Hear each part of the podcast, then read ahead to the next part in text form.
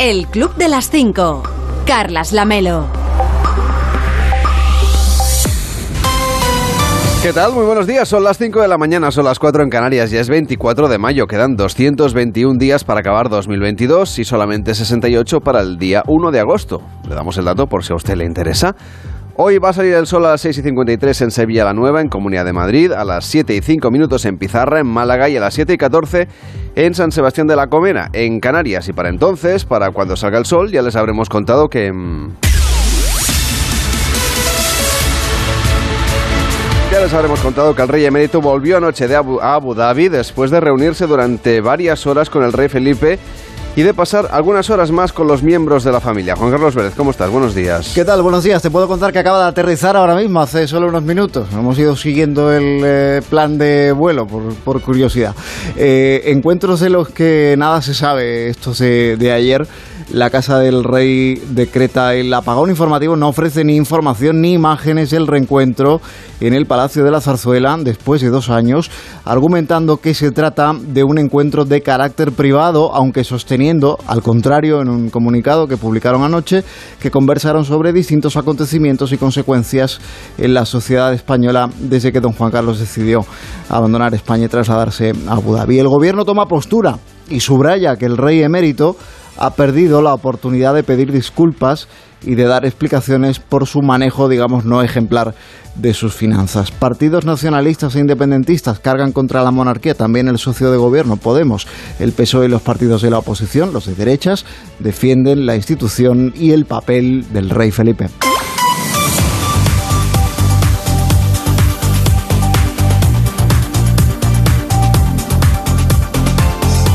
Las autoridades sanitarias llaman a aislar a las mascotas de las personas infectadas con la viruela del mono para evitar que alimenten las cadenas de transmisión. Si la Unión Europea aconseja extremar las precauciones, aislar desde luego a personas infectadas y también a las mascotas de estas para evitar que funcionen, digamos, como vector de transmisión. Es la recomendación que emitió ayer el Centro Europeo para el Control y la Prevención de Enfermedades. El, el objetivo es evitar que esta enfermedad que solo es endémica de algunas zonas de África, acabe convirtiéndose en tal, en endémica también en Europa. Las autoridades sanitarias subrayan la importancia de rastrear los contactos para cortar lo antes posible esas cadenas de transmisión. Recordemos que en España tenemos 36 casos confirmados, es el país con más casos positivos del mundo y hay más de 60 casos sospechosos o bajo estudio en 10 comunidades autónomas. La evolución de todos ellos, de todos los positivos en todo caso es favorable y están aislados en sus casas. La Organización Mundial de la Salud cree que es una situación que se puede contener. En todo caso, ya hay gobiernos que están tomando medidas. El gobierno de Bélgica, por ejemplo, ha ordenado una cuarentena de 21 días a los infectados. El del Reino Unido extiende esta medida también a sus contactos estrechos. Gracias, Juan Carlos. Feliz día. Igualmente, chao. De lunes a viernes a las 5 de la mañana, El Club de las 5. Onda Cero. Carlas Lamelo.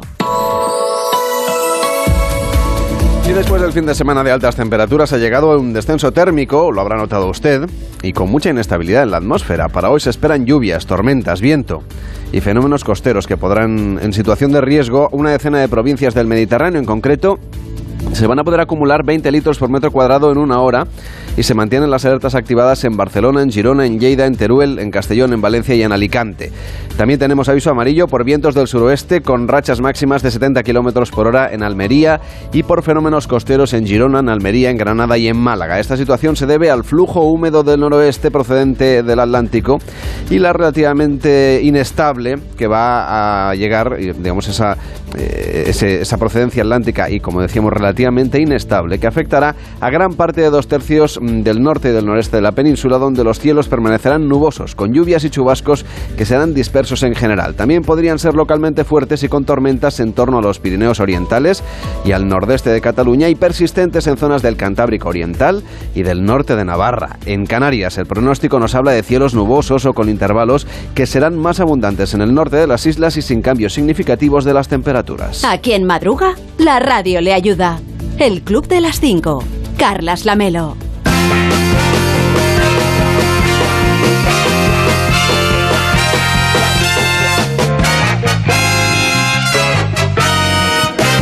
Estamos en el Club de las 5, de las 5 y 4, de las 4 y 4 en Canarias. Hola David Cervelló, ¿cómo estás? Muy buenos días. Muy buenos días. Has dicho que hay un flujo húmedo. A mí me interesa esto, que haya un flujo húmedo. Me parece, me parece en general. Estable, he dicho. No, no, no. Si, está, si yo prefiero Sí, que sí, haya. flujo húmedo en Sí. el noroeste de procedencia atlántica.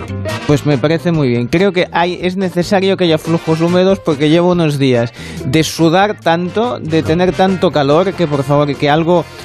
que haya flujo. Y algo húmedo me parece, me parece maravilloso. Así que vamos, vamos, vamos, va. Pues esa es la previsión del tiempo. Estoy Tú feliz. aquí le das los buenos días. Pues mira, en concreto a un piloto de Fórmula 1, eh, Vettel, en este caso, Vettel, me has hecho daño, Bueno, Vettel. bueno, Bueno, pues que eh, este pasado fin de semana estaba en el Gran Premio de Fórmula 1 aquí en Barcelona, en Montmeló, y eh, el tema está en que decidió perseguir a quien le había mm, robado los AirPods. Te cuento lo que sucedió. Él estaba, bueno, pues, con- conduciendo, a ver, por la ciudad, por Barcelona, por el centro, digamos con un coche que llamaba un poco la atención. Era un, Aston Martin, que a, a ver... mm, Si no lo tiene cualquiera. no lo tiene cualquiera, ¿eh? O sea, no vas por el centro donde pueda haber bastante amigo de lo ajeno, vamos a llamarlo así. Entonces, claro, la, están ven un coche así y dicen, aquí hay... No, o sea, no es que supieran que era Vettel, sino que sabían que era un, un tío con pasta. Claro. Es evidente. Total, que debía ir con las ventanillas así un poco bajadas o, o sin ventanillas, porque como estos coches pues son descapotables y todas estas cosas. Bueno, total que le robaron la, una mochila, ¿eh? donde estaban estos AirPods. Entonces la gracia es que llevan localizador, que me parece alucinante Sí. llevan localizador. Entonces, eh, pues puso, ¿dónde está mi AirPod? Y entonces le ponía dónde estaba. Así que ni corto ni perezoso, am, una vez aparcado el coche, pues lo siguió en patinete. Siguió en patinete mm, a buscar am, estos AirPods y pues localizaron eh, una tienda, un establecimiento donde los encontraron, atención, en el interior de un jarrón para flores. Ahí escondidos. Ah, bueno, yo creo que, eh, por lo que eh, ha podido saber un poco los Mossos de Escuadra, es que sabían que los estaban persiguiendo y los tiraron ahí, ¿sabes? En plan, bueno, pues que vayan en plan señuelo, nos los quitamos de encima a ver si nos van a localizar. El problema es que el resto de la mochila donde tenía documentación, documentación que dice hola soy Vettel pues eh, o sea que claro no ha conseguido dar con ella así que de momento sigue buscándolo entonces claro la pregunta es tenemos que poner localizador a todo también a los papeles a la mochila a Lo no que sé tiene qué que pasar es que no te roben la mochila. bueno, claro, eso sería. No, también te diré una cosa. Yo, mm, vosotros pues sois muy modernos y lleváis estos eh, como AirPods así que van, van sin cables, ¿no? Estas cosas. Sí. Yo es que aún Yo llevo. los llevo aquí en el bolsillo. Es que claro, no, yo, yo, mira, yo los llevo estos que eh, tienen cable. Todavía llevas gramófono. Hombre, por, supuesto, por supuesto. Y, y uso Revox. El tema es que me gusta mucho llegar en, lo- en- en los cables porque a ver quién es el simpático que me tira del, ¿sabes? O sea, que me intenta Ah, Lo tuyo no se lo lleva nadie. no, no, yo tiro del cable. O sea, yo a mí yo agarro el que el que me lo intenta quitar y es el que tiene que correr y localizarlo. No, no, yo soy muy amigo del cable. Me Te gusta pueden robar la cartera igual, Cervelló. No, bueno, Tampoco Em, llevamos demasiado. Mira, mm, complicado. Yo es, mira, yo tengo, ¿sabes eso de que yo voy por la calle y voy con mil ojos? O sea, voy constantemente, me rozan algo, ya me estoy girando, o sea, soy muy, soy muy precavido en eso. También gasto mucha energía, porque claro, es agotador estar constantemente mirando para todos los lados. sufrimiento de vida. Sí, sí, sí, sí. Pero mira, soy así, soy un poco budial en eso. O sea, no sé, eh, siempre estoy vigilando que alguien no, no me toque, no me gusta. Bueno, pues entonces así estoy más, bueno, siempre llego a- tardo más, porque claro, estoy ahí vigilando. Bueno, en todo caso, deseamos que, que puedan localizar el resto de documentación de Betel y, eso sí, tened activados siempre en estos dispositivos el localizador porque funciona.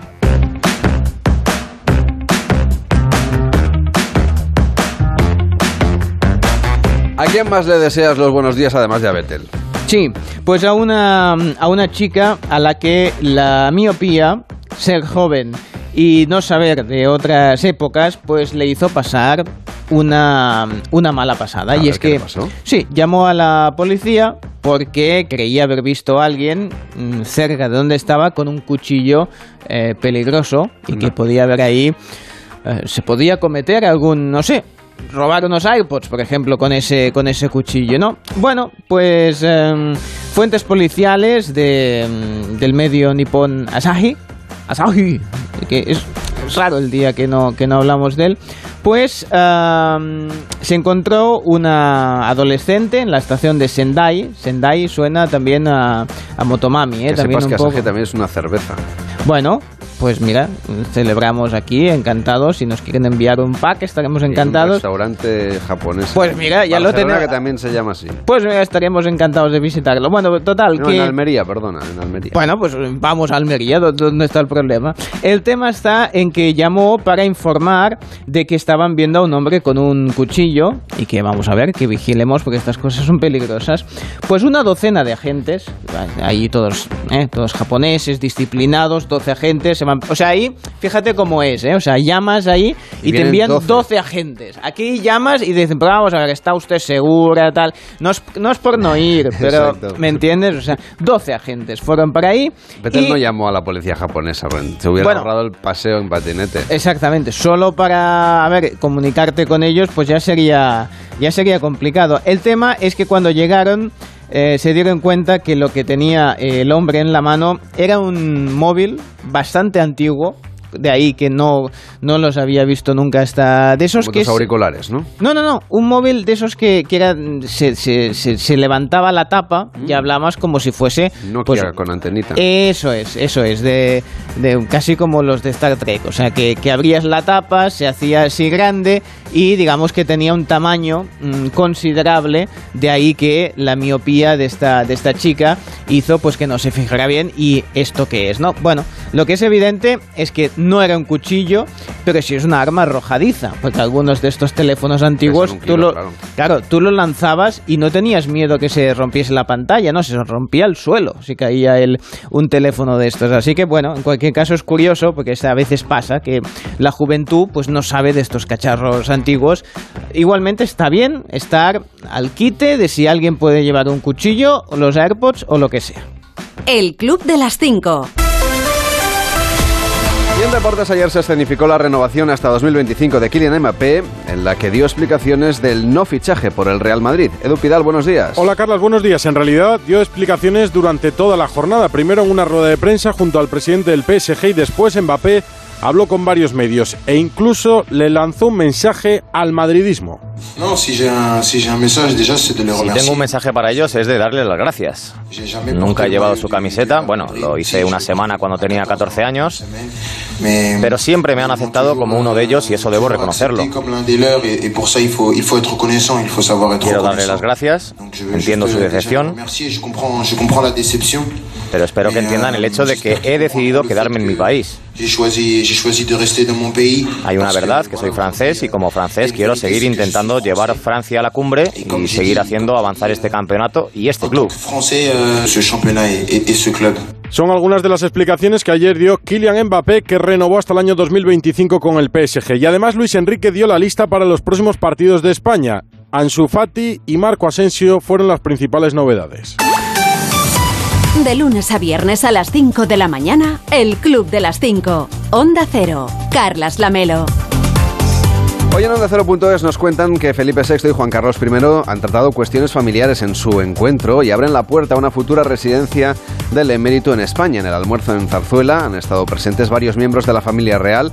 A la que no ha podido asistir a este almuerzo es la reina Sofía tras dar positivo en COVID después de su viaje a Miami.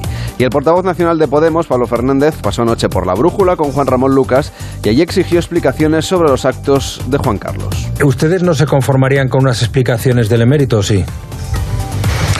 Pues la verdad es que no, no nos conformamos con unas explicaciones de- del emérito que por otra parte ni siquiera ha dado, con una actitud muy altiva y yo creo que burlándose de las y los españoles.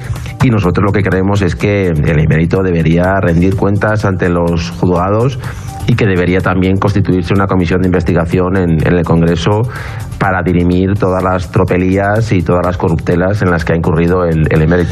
Bueno, en, los juzgados ya ha dado cuenta, con Hacienda ha saldado sus cuentas, y luego lo de la comisión, mm, mm, ¿con, con qué ¿Con qué objetivo? Eh, más allá de ir erosionando la institución monárquica, que yo tengo la impresión de que es lo que también están haciendo ustedes, pero ¿con qué motivo esa comisión? ¿Con qué, con qué objetivo? Porque ya da por sentado las conclusiones, tropelías, tal, habla de todo este tipo de cosas. Yo creo que quien está erosionando la monarquía es el propio, el propio rey emérito con una actitud, a nuestro juicio, absolutamente intolerable e inaceptable. Y el sentido de la comisión de investigación en el Congreso, pues bueno, la propia Fiscalía Española constató el pasado mes de marzo que Juan Carlos defraudó a los españoles 56 millones de euros. Cualquier persona que hubiese hecho lo mismo hoy estaría en la cárcel salvo que fuera Felipe VI, en cuyo caso también estaría impune. Yo creo que lo que ha hecho Juan Carlos, el comisionista, a lo largo de todos estos años, creo que es susceptible de poder llevar a cabo una comisión de investigación que aclare todos los hechos que ha cometido el, el emérito y el problema que nos encontramos es la articulación institucional de una monarquía que es absolutamente impune y que puede delinquir pues con total, con total impunidad. En Onda 0.es también le cuentan la última hora de la viruela del mono que se extiende ya por varias comunidades autónomas. La comunidad valenciana y Aragón son las dos últimas en notificar casos sospechosos del virus. Y en nuestra web también puede recuperar la entrevista en Antena 3 con el inmunólogo Alfredo Corella explicando cómo se transmite esta enfermedad. Es una transmisión de animales. Esa es la transmisión primera. La secundaria es la que se sucede entre personas, que es la que estamos viendo ahora y que es poco frecuente. Hay algunos países africanos que tienen cientos de casos, como mucho miles al año, pero lo sorprendente, lo extraordinario es que haya 16 países fuera de África con casos simultáneamente. Se transmite fundamentalmente de modo directo por las mucosas, la mucosa oral, la mucosa genital, la mucosa anal, por contacto con las lesiones de los pacientes que tienen estas lesiones o bien porque al hablar, al, hablar expulsamos unas gotículas en la respiración que pueden caer sobre superficies. Así que estas son la, la forma principal del contagio. Seguimos repasando lo que nos cuentan en Onda 0.es. El PP ganaría las elecciones y estaría junto a Vox al borde de la mayoría absoluta. Según la encuesta de Celeste Tel, que le adelanta Onda Cero, el Partido Popular de Feijo sigue afianzándose como líder de, en intención de voto de los españoles y rozaría la mayoría absoluta con los votos de Vox y de Navarra Suma. Además, Bruselas advierte a España de que revise su excesiva deuda, tanto pública como privada, y su elevada tasa de paro. Los informes comunitarios también advierten de la necesidad de reforma del sistema de pensiones. La presidenta del PP, Isabel Díaz Ayuso, ha anunciado que deflactará todos los tramos del IRPF en 2023 para compensar el impacto de la inflación en los bolsillos de los contribuyentes. Ayuso será entrevistada a partir de las 9 de la mañana en más de uno con Carlos Alsina. Y en nuestra web también pueden leer los detalles de la investigación científica que se está llevando a cabo en el Parque Tecnológico de Zamudio, en Vizcaya. Se trata de un ensayo de un fármaco que ha conseguido que el cáncer invasivo de páncreas desaparezca por completo en ratones. Además, este medicamento también disiparía los cánceres de pulmón y de mama, el triple negativo en concreto. Hay que recordar que actualmente no existe ningún tratamiento que sea eficaz contra estas enfermedades. Además, también le explican por qué el FBI ha puesto al español Alejandro Cao de Venos en búsqueda y captura. Está acusado de favorecer el régimen de Corea del Norte y que éste recibiera asesoramiento para sortear las sanciones internacionales a través del uso de criptomonedas. Y como cada año, la revista americana Time ha publicado la lista de las 100 personas más influyentes en 2022. Y solo hay un español que se ha colado en esta lista, el tenista Rafa Nadal. La actriz Zendaya o el presidente de Ucrania, Volodymyr Zelensky, son algunas de las personalidades que la publicación estadounidense incluye en su lista de los más influyentes. Además, en Onda 0.es también puede consultar cuáles son los municipios más ricos y cuáles son los más pobres de España. Tiene todos los datos ahí del Instituto Nacional de Estadística. Además, puede escuchar, de nuevo a la carta, más de uno con Carlos Alsina. Ayer pudimos escuchar la entrevista ficticia que le hizo Luis del Olmo al presidente Felipe González en los años 90. Señor González, ¿está escuchando don Felipe? no, no, a mí me parece surrealista eh, que estén hablando mal a mis espaldas, mal de mí, eh, porque porque sé que en el fondo no lo dicen en serio. Ah. ¿eh? Piense usted lo que ha dicho Maragall. Y Maragall es un político. Sí. ¿Y sabe usted cómo se sabe si un político ¿Está mintiendo? No lo sé, dígamelo usted, señor González. ¿eh? Solo tiene que fijarse mucho en los labios. Sí. Cuando están quietos, que no se mueven, no pasa nada. Sí. Pero cuando se empiezan a mover, ya está mintiendo. En realidad se trataba de una imitación de Luis Ignacio González, colaborador de la sección El Jardín de los Bonsáis. La ficción no fue revelada a los oyentes en ningún momento, y aunque la cadena recibió algunas llamadas cuestionando si aquel era el verdadero presidente del gobierno, hubo mucha gente que se lo tragó. Y no es la única vez que ocurrió algo así, porque ha habido muchos otros imitadores en la radio que no solo han conseguido colársela a la audiencia, sino altos cargos del gobierno. Por ejemplo, en aquella ocasión en la que David Miner, imitador del grupo Risa en la cadena Cope, se hizo pasar por José Luis Rodríguez Zapatero para hablar con Evo Morales, presidente de Bolivia, y coló. Presidente. ¿Cómo está, presidente? Muchas gracias por la llamada. Habla Evo Morales. Encantado de saludarlo, Evo. Quería eh, aprovechar el momento para expresarte eh, mi enhorabuena por ese cambio en nombre del gobierno de España. ¿Cómo te encuentras? Cambio. Muchas gracias, presidente. Muchísimas gracias por la llamada acá. Muy contento, muy fortalecido. Eh, Además, muy también puede recuperar la tertulia de Radio Estadio Noche con Aitor Gómez hablando sobre el fichaje frustrado de Kylian Mbappé. Por eso digo que ahora queda la sensación, y puede quedar la sensación de que, oye, este muchacho quizá ha utilizado, o ha utilizado al Madrid para que el PSG le diera lo que X, no sé si dinero o poder o lo que sea, pero o, las, o Aitor, accedió a las. Aitor, Esa rotundidad, esa rotundidad de los compañeros que cuando le decías, oye, ¿y si Mbappé?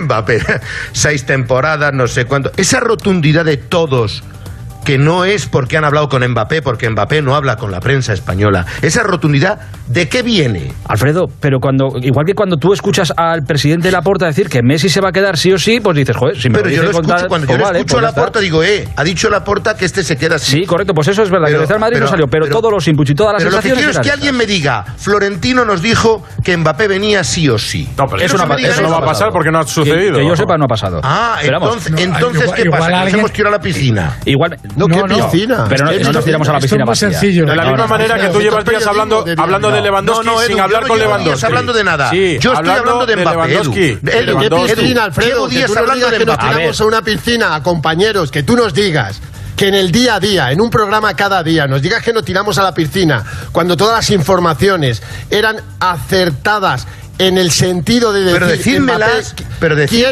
pero ¿qué te vamos a decir? ¿Qué quieres que te digamos? Que Florentino ¿Qué quieres Pérez me dijo que Mbappé venía sí o sí. Pero, pero, pero Dímelo. ¿quién eres tú ahora? ¿El inquisidor? ¿Eres el inquisidor No, o qué? no, no, no. Sí, sí Un- lo un parece, periodista sí. que pregunta, Sí lo parece. un periodista que Nosotros pregunta. somos periodistas que te contamos lo que hay cada día. Puede recuperarlo a la carta cuando usted quiera en Onda 0.es. También el programa Julia en la Onda con Julia Otero. Ayer pudieron hablar allí también de fútbol con Amanda Gutiérrez, presidenta de la Asociación Femenina de Futbolistas FutPro, y también con Olga García, futbolista profesional del Dux Logroño, y hablaron sobre el auge del fútbol femenino en los últimos años. ¿Cómo son las condiciones actuales de trabajo para las profesionales como tú? Pues han mejorado mucho. Eh, desde que se entró el convenio colectivo, si no recuerdo mal, en 2019, ya había unas condiciones mínimas. Si tú te quedabas embarazada, puedes estar un año que automáticamente te renovaban el contrato, es decir, que no te podían echar. Y a día de hoy em- están mejorando mucho y cuando se haga la liga profesional el año que viene, las condiciones ya también van a mejorar mucho. Hemos visto una escalada de poco a más y yo creo que eso es uno de los pasos de los que están haciendo que muchas más jugadoras quieran jugar porque tienen unos derechos garantizados. Pueden escuchar esta entrevista a la carta cuando ustedes quieran en nuestra aplicación, en onda0.es y en su asistente de voz inteligente si tiene usted en casa. Ah, sí, sí, sí. En lugar de asistente de voz tengo al vidente. Bueno, claro, sí. Hola, señor vidente, ¿cómo está? Buenas noches. Bien, Hoy sí. buenas noches. Sí, Buenos días, pero... Buenos días. Sigue sí, siendo sí. de noche, de todas maneras, eso lo confirmo. Sí, en varios planos astrales. No, sí. y aquí, en... Hay otros que no. aún no ha salido. Bueno, ¿Es usted pero- muy de, de, de fútbol femenino? Bueno. ¿Se sigue con entusiasmo en su plano astral? Sí, no, no, no sé mucho, vi un poco la, la final eh, este fin de semana, el Barcelona y el Lyon, eh, pero yo soy más del Saint Germain. No, del Paris Saint Germain. Del, No. Del equipo en el que se No. queda Mbappé. No, no, no, no, de Saint Germain, que era un vidente, alguien que hizo profecías, Ah. eh, sí, para este milenio, eh, tenemos mensajes de Saint Germain y los siete arcángeles para la era de Acuario, por ejemplo, ¿no? Que es como, es la versión de, los videntes, de los siete ma- magníficos, ¿eh? todas estas películas clásicas ¿eh? que a mí me gustan mucho. Bueno, a ver, yo hoy lo que me gustaría ¿eh? es recomendar mucha prudencia a los signos de fuego, especialmente a los signos de fuego, que en esta ocasión son todos. Porque hace tanto calor que todos son de fuego, porque los que son de agua ya se les ha evaporado todo el agua, porque con el calor que está haciendo los peces, los piscis están secos, el acuario se ha quedado evaporado y todo está hecho unos zorros. ¿Eh? Bien. Acabo de, de descubrir que soy signo de fuego. Usted es He tenido- signo he de tenido fuego. que buscar cuáles eran los de fuego. Bueno. Son Aries, Leo y Sagitario. Bien, pues ya sabe que es de... ¿eh? Y los que son de tierra, pues está cuarteada. Pero porque- iba a llover en algún sitio. Bueno, Van pues a bajar vamos... las temperaturas. Pues vamos todos para ahí, hacemos, montamos una- un autocar, un autobús o algo y vamos para, para ahí porque que es bueno que, que llueva, ¿eh? Bien. Bueno, solo le digo que me he tenido que poner la túnica de reserva, ¿eh? porque la, la que tenía estaba ya, empezaba a quemarse, a evaporarse. Menos mal que tenía la túnica B, que la tengo siempre preparada y fresquita en la nevera. La túnica B. Sí, la tengo en la nevera porque eh, te pones una... Yo lo recomiendo, ¿eh? Es un truco de evidente, que, porque es evidente que si lo tienes en la nevera, te lo pones la ropa y está fresquita y da mucho gustibilis. Bueno, vamos ahí con las predicciones para el día 24 No de... hubiera probado nunca lo de poner, no sé, un jersey en la nevera. Bueno, un jersey no va a servir, porque un jersey Bueno, yo qué que sé, una tiene... camiseta, un- no, las bolitas esas, y luego le va a rozar y va a estar todo escocido. Hombre, no, tiene que ser una camisetita de estas... eh, Cosa eh, suave, de tergal. No, Tergal, ¿quién es? ¿Qué signo es Tergal? No, yo no sé de esas cosas. A ver, yo tengo la tela esta, que es como sedosa, que con el frío está fresquita, ¿eh? Y me da, y me da mucho, mucho gusto. Bueno, hoy es el día de la lupa. ¿Eh? Yo tampoco he entendido por qué es, así que no me preguntes sobre el tema. A ver, ha nacido todo Para de mirar gente... cosas pequeñas. Sí, Como sellos, por ejemplo. Sí, supongo que sí. Sí, sí, sí, alguna cosa. Sí, ha nacido todo tipo de gente, del que solo conozco Bob Dylan, que ya han hablado Sí, le han felicitado en, en No en No Sonoras, sí, muy sí. bien. Han- y han calculado muy bien la edad que tenía, así que no voy a volver a calcularlo porque ya lo han dicho. Bien, hay otra gente que también cumpleaños que no los conozco. Los puntos fuertes de los nacidos un día como hoy es que son expresivos, son incisivos, como los dientes, y son socialmente comprometidos. Bueno, está bien esto, claro, porque Bob Dylan hacía canciones, pues de esto, incisivas, expresivas y socialmente comprometidas. Ahora, ¿cuáles son los puntos débiles? Pues que son egocéntricos, mordaces y cerrados. Bueno, le dejo con una meditación, si le parece, que dice lo siguiente. Para mucha gente, el dormitorio es un campo de batalla. Participa en el Club de las 5. 676 760908 676 760908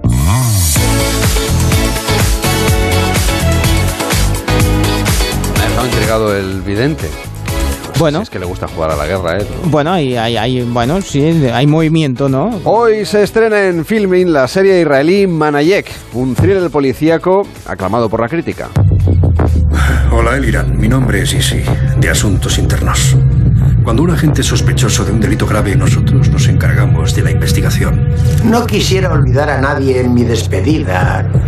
Por vosotros, por el Distrito Central y por la Policía de Israel. Pues de eso se trata, de asuntos internos, de investigar una operación que no termina de salir bien y ver quién está implicado en todo ello, eh, antiguos compañeros que tienen que investigarse los unos a los otros. Manayek es en la jerga israelí significa o sea, significa policía, pero vendría a ser como la pasma, ¿no? O sea, un, Madero. un- sí, exacto. ¿eh? O sea, es, son equivalentes a, a lo que vendría a significar. Hay un caso de corrupción policial y, ah, claro, el, el principal mm, sospechoso es amigo de quien le toca investigar y tiene esa duda de si aceptar el caso o no, por si le puede ayudar o perjudicar. Son 10 episodios de 45 minutos y, pues eso, una serie israelí que siempre está bien de ver otros escenarios, otras otras posibilidades y está muy aclamada por la por la crítica, es la mejor valorada en la televisión israelí, así que mucho cuidado con Manayek. Pues ya la tienen ahí disponible. En Filmin es el estreno cultural que les traemos hoy aquí en el Club de las 5. Nos puede seguir en Twitter en arroba el Club Onda Cero.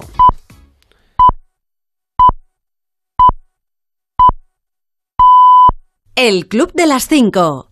Carlas Lamelo.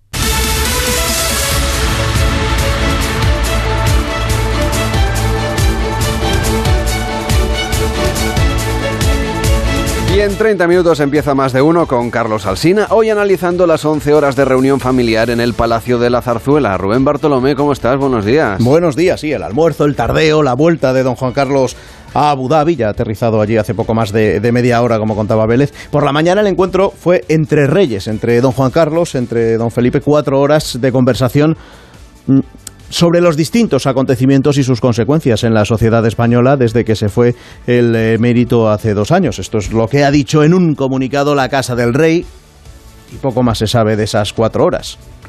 Porque en las crónicas se aporta muy poquito más. Se habla de tensión, se habla de reprimendas. Desde el gobierno lo que se hace es hablar de oportunidad perdida por parte de don Juan Carlos. No les ha gustado cómo ha ido la visita y en tres semanas todo parece indicar que vuelve el monarca. Lo que hace el comunicado de ayer de la Casa del Rey es adelantar una posible vuelta permanente, para la que no hay fecha, pero hace una semana no se hablaba de ello y ahora sí lo ha incluido en el comunicado. Y pendientes también de si el presidente Sánchez consigue inversores en Davos. Para ayudar a la industria y fomentar en España la fabricación de microchips, que para eso ha ido Sánchez a, Davos. Hoy, por cierto, aprueba el Consejo de Ministros un PERTE en este sentido. Sobre economía, por cierto, la eh, petición de Bruselas a nuestro país de que se recorte el gasto público. Sigue muy preocupada la Comisión por lo que se gasta en pensiones, sobre todo lo que se gastaría el año que viene si se sigue aplicando eh, esa subida vinculada al IPC, la inflación, que está detrás también de la propuesta de la presidenta de la Comunidad de Madrid de deflactar el IRPF, el IRPF para que los contribuyentes mantengan su poder adquisitivo. La rechaza por ahora esta medida el gobierno. Le vamos a preguntar sobre este asunto y sobre alguno más en, en más de uno a partir de las nueve. Isabel Díaz Ayuso responde a las preguntas de Alsina. Oye, ¿qué más me cuentas de la primera parte de más de uno? A partir de las seis. Pues mira, que arrancamos mirando al cielo, pero hoy también a la carretera, ¿eh? porque hoy eh, van unidos el calor y el hielo, como nos va a contar al arrancar Brasero. Además, como es martes, pues tenemos Beta Cultureta con Carlos Zumer hablándonos a partir de las seis y media de lo importante que han sido las funerarias para que hoy existan centralitas telefónicas. Mm, interesante esta, esta historia. Bueno, Gabás nos lleva hoy a Bangladesh en su noticia que no interesa. A partir de las 7, primer comentario de Onega. A las 7 y media, la Liga de las Temperaturas. Después la España que madruga con Amón, con La Torre, con García ayer, con Rodríguez Brown y con Casillas. A las 8 el examen al Sina. A las 8 y media la tertulia. Hoy con Maite Rico, con Paco Maruenda y con Antonio Casado. Oye, como es martes, la segunda parte de más de uno, imagino que también nos vais a dar de comer, que tenemos hambre. Que claro, tenemos hambre. claro, claro. A partir de las 10 eh, con los cocinillas, con David de Jorge, con Leo Harlen, hablando hoy de, recita, de recetas con conejo. Como siempre, lo primero es conocer cómo se crían para luego ya sí aprender a cocinarlo. ¿Nos va a dar lástima después? ¿Comérnoslo? No, nunca. Eso nunca. Porque además lo podemos hacer, como te digo, en salsa, con tomate, al ajillo. Hay mil recetas de, de conejo y prácticamente todas se hacen en un restaurante sevillano con el que vamos a hablar, porque solo coniza- co- cocinan allí prácticamente conejo, carne de conejo. Vamos a estar hoy allí y van a salir los secretos para que este plato siempre sea una, una delicia. Bueno, después, a partir de las 11, tenemos la tertulia de médicos, también la historia de con Javier Cancho, y ya después del mediodía, Josemi con sus cosas y con sus enfados, y Tabuada con, con las suyas, que es poner rima al día. Y poner brocha así a más de uno que empieza a las seis y acaba a las doce y media, luego se alarga en la edición local. Eso El- es. Ya saben, a partir de las 6, las 5 en Canarias, con Carlos Alsina, con Rubén Bartolomé y con el resto del equipo. Rubén, cuídate mucho. Lo mismo digo, Lamelo, a ti y a tu equipo. Os lo deseo. Y a todos los oyentes. Hasta mañana. Un abrazo. Chao. De lunes a viernes, a las 5 de la mañana, levántate o vete a dormir con el Club de las 5. Carlas Lamelo. Pero antes de que empiece más de uno, les damos un repaso de lo que se pudo ver ayer en televisión, que imagino que, bueno, también hablasteis de cocina, ¿no? Sí, en este caso porque había una nueva gala de Masterchef, que ya es la décima edición, y han querido reunir a muchos de los protagonistas de las primeras nueve ediciones. Eran los, les tocaba en este caso ser comensales y mm, probar pues las lo que habían preparado los concursantes en la prueba de exteriores y aprovecharon pues mesa por mesa de cada uno de los diferentes Masterchef les iban preguntando, "Oye, ¿qué tal les ha ido?" Empezando, por ejemplo, por los de la primera edición. Primera promoción de Masterchef, por favor, los más valientes. Oye, Juan Manuel, El primer ganador de Masterchef. Y además que has triunfado con tu taberna Topares. Sí. Onda que no te ha cambiado la vida, ¿no? Pues la verdad que sí. No nos podemos quejar con mucha gente y la verdad que muy bien. Y tú eres la reina de las chefs de México. Todo el mundo habla de ti, toda Soy la la gente que va a Tulum. la Ahora estás la- en el otro lado, además, Ahora ¿no? estoy en Los Cabos. Oye, ¿y qué os han parecido las tapas de nuestros aspirantes? El equipo rojo ha sido para mí espectacular, tanto la fritura, el camarón, todo en línea general, el tartar O sea, el equipo rojo te ha gustado mucho. Increíble. El azul a mí no me ha gustado mucho. Mucho sabor a picante, a café, no sabía a lo que es el langostino, el, ca- el langostino un poco crudo. O sea, que no te ha gustado el langostino del equipo Por azul. cierto, Cervelló, que he leído hoy en El Mundo que María Zurita hubiese querido ir ayer al almuerzo en Zarzuela, pero que no pudo ir porque está grabando Masterchef Celebrity, entiendo. Bueno, bueno, sí, que porque ya todo está ligado en esta como vida. van con unos meses Claro, de antelación, pues ahora- Poniendo uno, pero preparando el siguiente. Exactamente, exactamente, van ahí y tal. Bueno, voy a hacer un pequeño spoiler, lo digo por si alguien no quiere enterarse, que, que, que hable un poco en voz alta durante nada, durante 30 segunditos. Pero es que ayer en la prueba de eliminación hubo una sorpresa, habían los cuatro que podían, que peor plato hubiese hecho, pues lo eliminaban, pero es que hubo una sorpresa. El aspirante que no continúa en las cocinas de Masterchef es. Patricia Sí, lo sabía, sí, lo sabía. y Teresa. ¿What? Lo sabía. ¿Las dos? Sí, las dos. ¿Por qué? Porque lo hemos hecho mal. Creo que habéis hecho los peores platos de esta prueba, con diferencia. No estaban acabados, no había gusto, no había sabor en ninguna de las dos. Julia, Joaquín, hay que trabajar un poquito más y sobre todo darle más sabor a la cocina. Bueno, Patricia, Teresa, habéis hecho platos muy, muy, muy malos. ¿Qué os ha pasado? A mí el tiempo me ha jugado una mala pasada y no he podido terminar el plato. ¿Y a ti, Patricia, qué? Que yo he desconfiado todo el rato, paso a paso. Y la he fastidiado. Fuerza, chicas, mucha fuerza, ¿eh? Mucha fuerza. Cállate. Ya hemos ganado por estar aquí, que lo sepáis. cállate un ¿Han echado ratito, anda, hijo. Han echado dos y me encanta. Por uno. Porque siempre hay ese comentario del que está ahí salvado y dice, fuerza, tal. Y las otras diciendo, que te calles. Ya, deja, deja ya de decir que estamos llorando, deja que lloremos y no estés ahí con Sí, que fuerza. y lloren, con que es gratis. Sí, exacto. La Manuel. da muy bien, además, Y que llorar. es parte del espectáculo. Aún así, las dos expulsadas tenían la esperanza de, como siempre hay un día que repescan a uno de los primeros que han echado, de volver cuando... Ah, amigo, Por eso te digo, que como una era de las favoritas, no me extrañaría que luego termine ganando Es esa... como un concursante pisuerga, ¿no? Eh, sí, van, se van y luego y te ahorras unos programas y luego os vuelves. Pues Esto es, es, es- una opción. no es mal negocio. No es mal negocio, no, ¿Te no es- si me voy y vuelvo a final de temporada? Bueno, Poco eh, queda tanto, Cervello. Ya, también te lo Voy de vacaciones. Bueno, bueno, ya te guardaremos el, el de esto. Bueno, vamos con, con el hormiguero, eh, en este caso un jugador de baloncesto, Juancho Hernán Gómez. Es, es jugador de los Utah Jazz y ha aprovechado pues ya que ahora están ya con los playoffs y estas cosas para pasarse por el hormiguero y ha hablado de la película que en la que es uno de los protagonistas. Es una película que se llama Garra, que se podrá ver próximamente, en concreto el 8 de junio en Netflix, y que la protagoniza junto a Adam Sandler. ¿Qué tal con Adam Sandler? Bueno, la película se llama Garra y se estrena el 8 de junio en Netflix. ¿Qué tal, ¿Qué tal con él? Porque si hiciste Muy bien, amigos. muy, muy amigos. Es como si yo fuera su hijo mayor. Eh, le encanta el baloncesto, me escribe después de mis partidos, eh, no sé, me da consejos. Incluso si yo juego un mal partido, me dice, joder, pero qué buen rebote has cogido. Le digo, he hecho 0 de 40 en tiros, ¿sabes? pero el tío, el tío muy bien. Y creo que, que después del rodaje, claro, tú te levantabas muy temprano para entrenar, luego tenías que hacer el rodaje y luego a veces Adam quería seguir Sí, jugando. Sí, es un fanático, o sea, ve más baloncesto que muchos muchos jugadores y entrenadores. Y eso, yo la única condición que le pedía a Netflix para poder hacer la peli era poder entrenar y tener mi pabellón, mi gimnasio y todo. Y me levantaba muy pronto, a las 4 o 5 de la mañana, poder entrenar, para las 7 ir al rodaje, estar ahí hasta las 7 de la tarde. Y luego Adam decía, vente a mi casa y echamos unas pachangas. Decía, Adam, tío, no me puedo mover, ¿sabes? y a veces hemos jugado. Oye, ¿de qué, de qué va la peli? ¿De qué va la peli? La peli va que Adam es un scout internacional que, mm, que tiene alguna movida ahí en el equipo y busca, va por Europa, eh, diferentes países, buscando a la próxima eh, promesa o el próximo jugador que, que- que rompa el molde.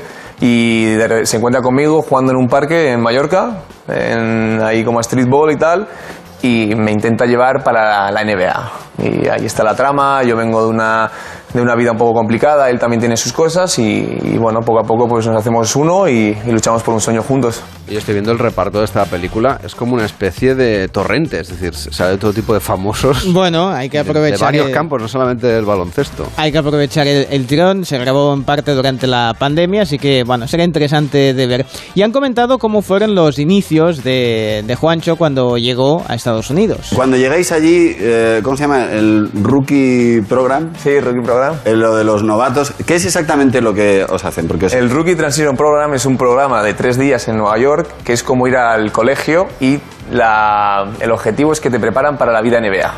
Significa, te preparan para las apuestas, te preparan para el tener mucho dinero, te preparan para no desperdiciar todo el dinero, para no entrar en quiebra, para las mujeres, te preparan para advertirte de, de todas las cosas que te pueden pasar.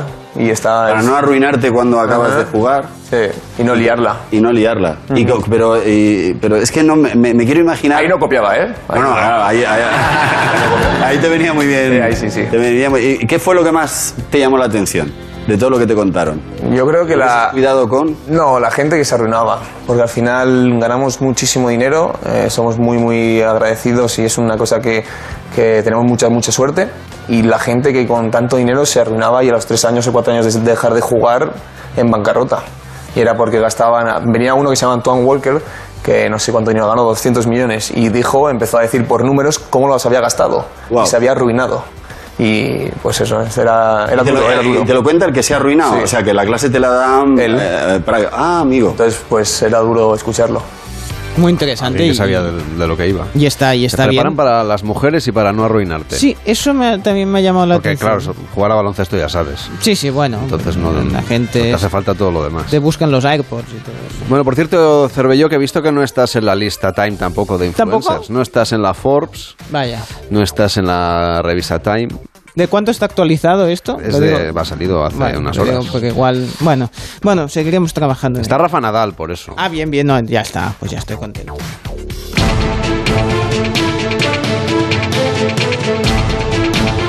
El Club de las 5.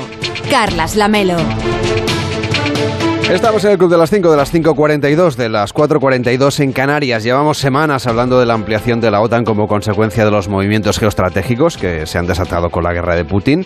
Finlandia y Suecia han iniciado el camino para convertirse en miembros de la alianza, aunque el presidente turco Recep Tayyip Erdogan haya amenazado con vetar su ingreso. Alfredo Rodríguez Gómez, ¿qué tal? Buenos días.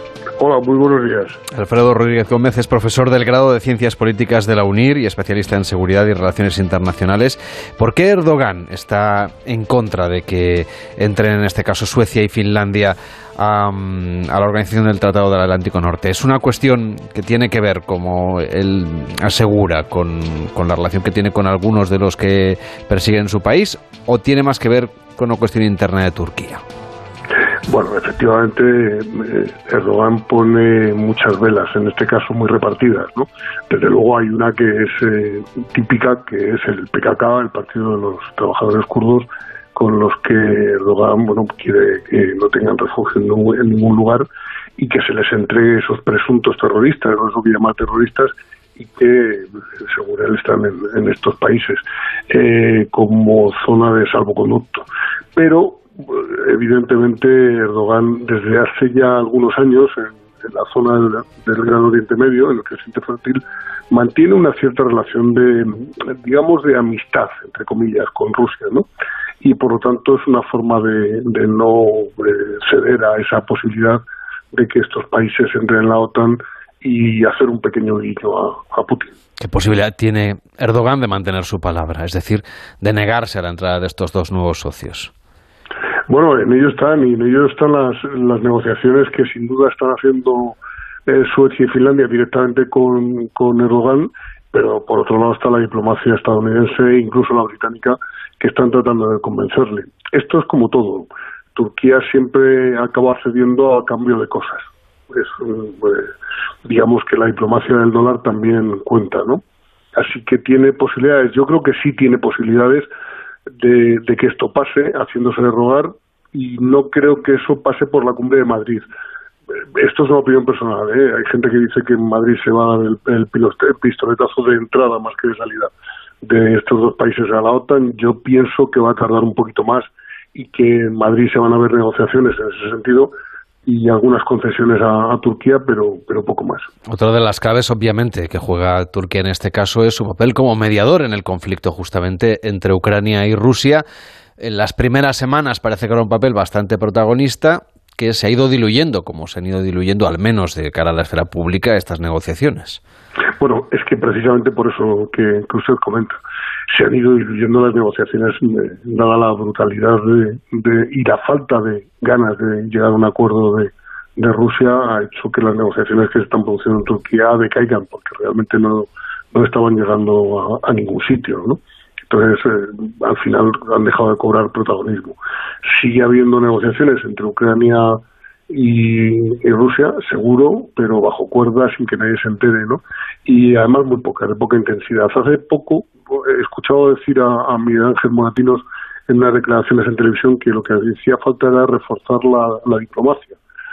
Eh, bueno, es una, es una idea, ¿no? Pero cuando una persona no quiere negociar y su única idea es una y exclusivamente una, y si no la consigue pierde, digamos, eh, el orgullo de, su raza eslava frente a los suyos, pues eh, las, negociaciones son imposibles. Entonces, Turquía decae porque decaen las negociaciones, no porque Turquía no lo haga bien o mal, o lo haga mal, sino porque las negociaciones no pueden seguir adelante.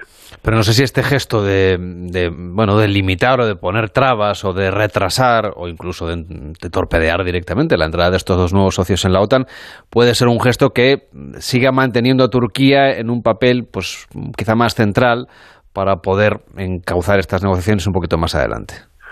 Bueno, Turquía sí, Turquía eh, desea ser una potencia regional y en ese sentido quiere hacerse notar. Y por lo tanto el, eh, las eh, oponerse a, vetar el ingreso de Suecia y Finlandia en la, en la Alianza Atlántica implica estar en el centro de la pomada, es decir, seguir siendo una una potencia que dice aquí estoy yo, sin mi voto no podéis hacer nada, no ni unos ni otros. Y por lo tanto quiero seguir teniendo esa preponderancia y esa importancia. Eh, basta por saber o queda por saber qué pasará con las negociaciones que sí, sin duda, está haciendo la diplomacia estadounidense con la turca para, para alcanzar algún tipo de acuerdo. ¿Qué capacidad de presión tiene en este caso Washington? Eh, bueno, puede presionar con eh, bases, con misiles, con dinero, con ausencia de dinero, con eh, limitación de material y cuestiones por el estilo. Es decir, cartas hay para negociar, desde luego, sin duda, ¿no? Otra cosa es que le convenga más a Erdogan. Erdogan lleva muchos años ya desde que accedió al poder y desde ese presunto golpe de Estado que se dio en, en su país, retrocediendo en toda la, toda la democracia que se había conseguido desde la creación de, la patria turca, desde Ataturk, hasta que Recep Tayyip Erdogan al salir al poder, y lo que está haciendo es retroceder a pasos agigantados en posiciones democráticas. Quiere ser una potencia en el, ámbito del Gran Oriente Medio y Estados Unidos puede apoyar esa capacidad de potencia mediante apoyo económico y apoyo de armamento y, bases nucleares y bases eh, logísticas o misiles de, ese tipo de carácter y supongo que por ahí están yendo las negociaciones, pero es complicado, son negociaciones secretas y muy complicadas. Hasta el inicio de la guerra, la reunión de la OTAN que se va a celebrar en Madrid, pues en principio se esperaba bastante ordinaria, sin demasiada trascendencia, y sin embargo ahora va a tener una fortaleza capital, una importancia clave, teniendo en cuenta lo que está sucediendo en el mundo. ¿Cómo podría aprovechar España justamente esa cumbre para, de alguna manera, también velar por sus intereses y su posición geoestratégica internacional? Bueno, para empezar, yo no estoy totalmente de acuerdo en que fuera a ser una cumbre anodina eh, la OTAN se reúne para definir su nuevo concepto estratégico y eso es importante. Lo que pasa es que es importante desde el punto de vista um, aliado y desde el punto de vista de la defensa de, los países del Atlántico, pero no desde el punto de vista mediático, porque al final el concepto estratégico es algo para los más cafeteros, es decir, las revistas especializadas sí hablan del tema y sí se han escrito muchos artículos sobre, sobre esta cuestión. Es la estrategia de seguridad, lo que en términos españoles y en términos de país conocemos como Estrategia de Seguridad Nacional. Aquí es el concepto estratégico de la OTAN que habla de, riesgos, amenazas y respuestas a ellas. Luego es importante, ¿no? El papel de España eh, iba a ser el de un país anfitrión en el que recibe, como se ha recibido en otras ocasiones, a, los eh, aliados en el marco de unas negociaciones previas que van a firmarse y sin embargo ahora efectivamente recobra un, un papel mucho más importante porque está en medio la respuesta de Turquía, entre otras cosas, ¿no? España, ¿cómo puede hacerlo? Pues como lo ha hecho en muchas otras ocasiones, con esa diplomacia que suele ser bastante buena a la hora de establecer negociaciones y pactos. Siempre lo ha sido, es una tradición nuestra. Eh, recordemos la, la, la, cumbre de paz del 95 de Oriente Medio en España que tuvo su enorme repercusión y algunas otras posteriores. Esta puede ser una más, eh, con España poniendo sobre la mesa algunas cuestiones diplomáticas que son de carácter importante, pero tiene un hándicap. Y es que nos hemos convertido, por obra de los hechos, en un país eh, menos fiable para la, para las, eh, para la guarda y custodia de secretos. Y eso es un problema importante. La OTAN tiene que actualizar, por lo tanto, ese concepto estratégico de Madrid, que tiene que actualizar el de, el de Lisboa de 2010. Ya que nos decía que esto es para los muy cafeteros, a ver si nos puede contar, para los que no somos tan cafeteros, en qué consiste exactamente ese concepto estratégico. Es decir, qué debemos entender de lo que se va a, a aprobar o discutir en, esto, en estas jornadas previas y luego ya cuando llegue la cumbre en Madrid. Bueno, lo que se está discutiendo en estas jornadas previas es eh, definir qué riesgos corre la Alianza Atlántica y el mundo en, su concepción global, a qué amenazas se enfrenta y, sobre todo, las respuestas a esas posibles amenazas eh, clasificadas y ordenadas de tal forma que se diga cuál es la más importante, cuál es la menos, en dónde hay que poner más esfuerzo y en dónde menos. Lo que queda por ver en este caso, eh, la Alianza Atlántica desde que desde la caída del muro de Berlín y sobre todo desde la cumbre de Praga a principios de este siglo ha empezado a no definir la amenaza con un nombre concreto. Entonces, eh, a mí mi gran curiosidad es saber si se le va a poner otra vez el nombre que tenía antes de la caída del muro de Berlín y sobre todo, bueno, antes de, de que terminara la Guerra Fría ¿no? y antes de la cumbre de Praga. Eh, ¿Se va a poner a Rusia en esas amenazas o no se va a poner a Rusia en esas amenazas? Esa es la gran. Luego hay otras que son las, las más evidentes, ¿no? El tráfico eh, de ilícitos transnacional, la delincuencia transnacional, el terrorismo transnacional, van a ser cosas que están ahí de una forma absolutamente decidida. Pero lo que a mí me, eh, me causa más, más inquietud en el sentido de conocimiento, de saber qué va a pasar, es ¿Va a estar Rusia como amenaza o, o vamos a poner algo eh, muy políticamente correcto sin decir nada?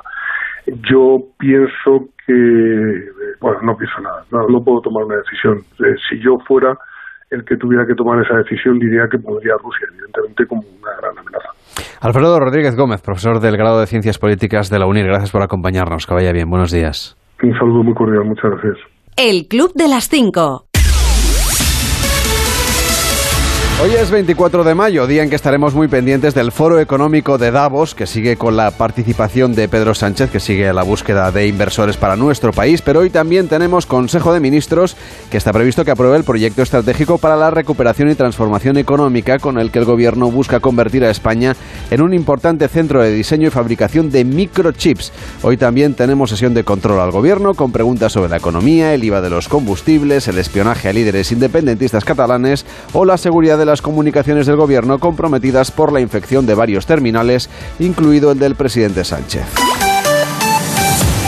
Seguimos repasando en el Club de las 5 lo que hoy va a ser noticia. La Organización Mundial de la Salud celebra su asamblea anual, la primera en la que acudirán ministros y expertos de sanidad de los Estados miembros desde que estalló la pandemia. Y el presidente del PP, Alberto Núñez Feijóo, será elegido hoy como senador por designación autonómica, en este caso representando a Galicia, obviamente. Y el presidente catalán, Per Aragonés, y el vicepresidente Jordi Puigneró comparecen en el Salón de San Jordi del Palau de la Generalitat tras la reunión semanal del Ejecutivo catalán. Comparecen hoy porque hacen balance de su primer año de mandato. Y el rey Felipe VI viaja a Galicia un día después de reunirse con su padre, que ha regresado ya a Abu Dhabi.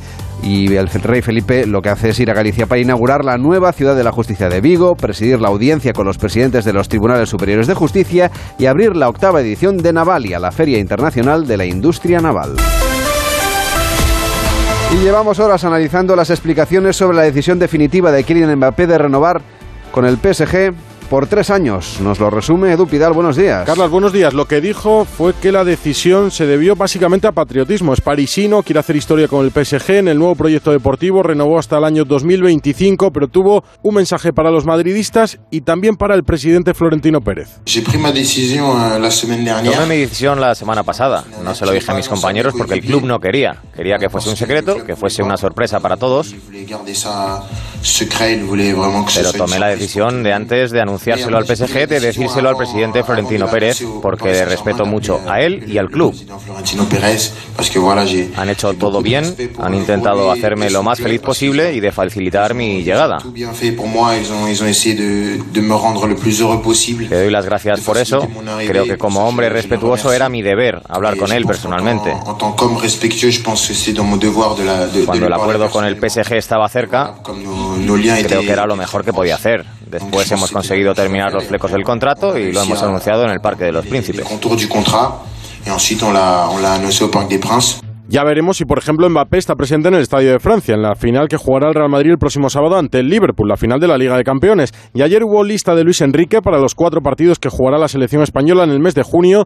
Y Ansu Fati y Marco Asensio fueron las principales novedades. La del madridista la explicaba el seleccionador. Es cierto que ahora en su equipo no está actuando demasiado, pero yo siempre os digo que para mí es muy importante lo que veo en los clubes pero es más importante lo que ya hacen cuando vienen aquí con nosotros. Llevaba mucho sin venir, quizás hasta el sorprendido pueda ser él, tampoco nos vamos a engañar, hay bajas en su posición. Que haya bajas no significa que no vayas a volver, las oportunidades están para aprovecharlas. Son cuatro partidos oficiales de la Nations League, dos en España y dos en el extranjero en el mes de junio antes de cerrar la temporada, en una fecha difícil, porque muchos jugadores paran ya la competición, salvo los del Madrid y Thiago con el Liverpool, que jugarán la final dentro de unos días, el sábado en París. El resto tendrá que descansar y volver para la concentración con España.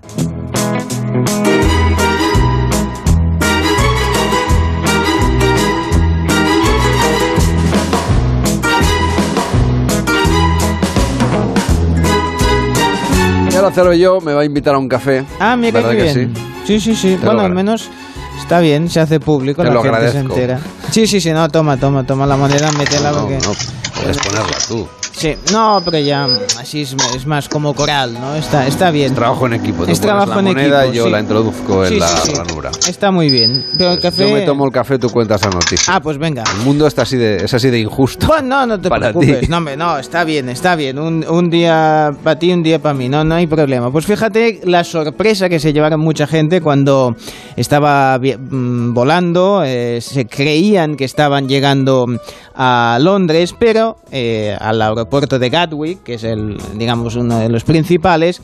Cuando, mm, a medida que van aterrizando, vieron un- unos letreros en el suelo que ponía bienvenidos a Luton, que es otro aeropuerto que está mucho más lejos, que tiene muchas menos combinaciones. ¿Y Y, qué claro, pasó?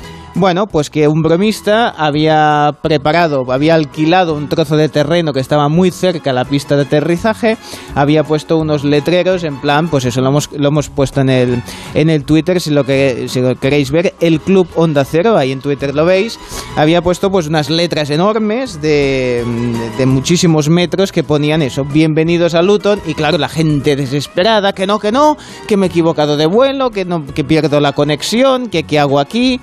Y es eso. Bueno, durante seis semanas se va a poder ver ese cartelito porque es el tiempo que ha alquilado eh, ese terreno eh, colindante al aeropuerto. Le ha costado 4.000 libras la broma. Hay gente que, bueno, bromista, que se, se deja, oye, pues se dice, si, si, si, tiene este capricho, oye, pues que se gaste en esto está muy bien.